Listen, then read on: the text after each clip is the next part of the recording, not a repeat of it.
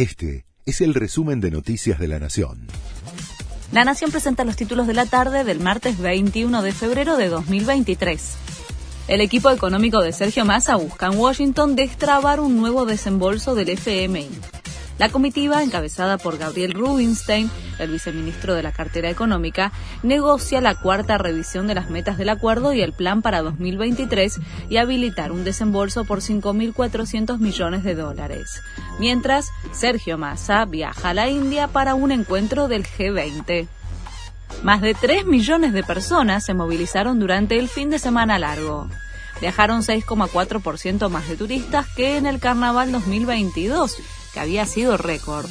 El gasto total a precios constantes creció 15,3%, según informó la Confederación Argentina de la Mediana Empresa. El ex jefe montonerio Mario Firmenich fue contratado como funcionario por Daniel Ortega.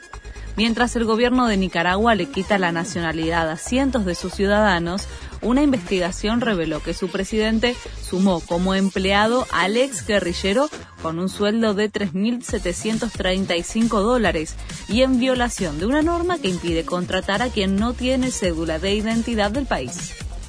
Joe Biden respondió al fuerte discurso de Putin.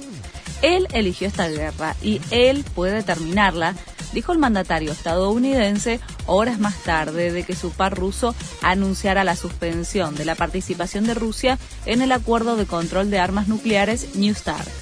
Biden también dijo que la guerra de Putin impulsó a Finlandia y Suecia a iniciar el proceso de adhesión a la OTAN. Tini imparable en Viña del Mar. Durante poco más de una hora y media interpretó sus canciones más conocidas.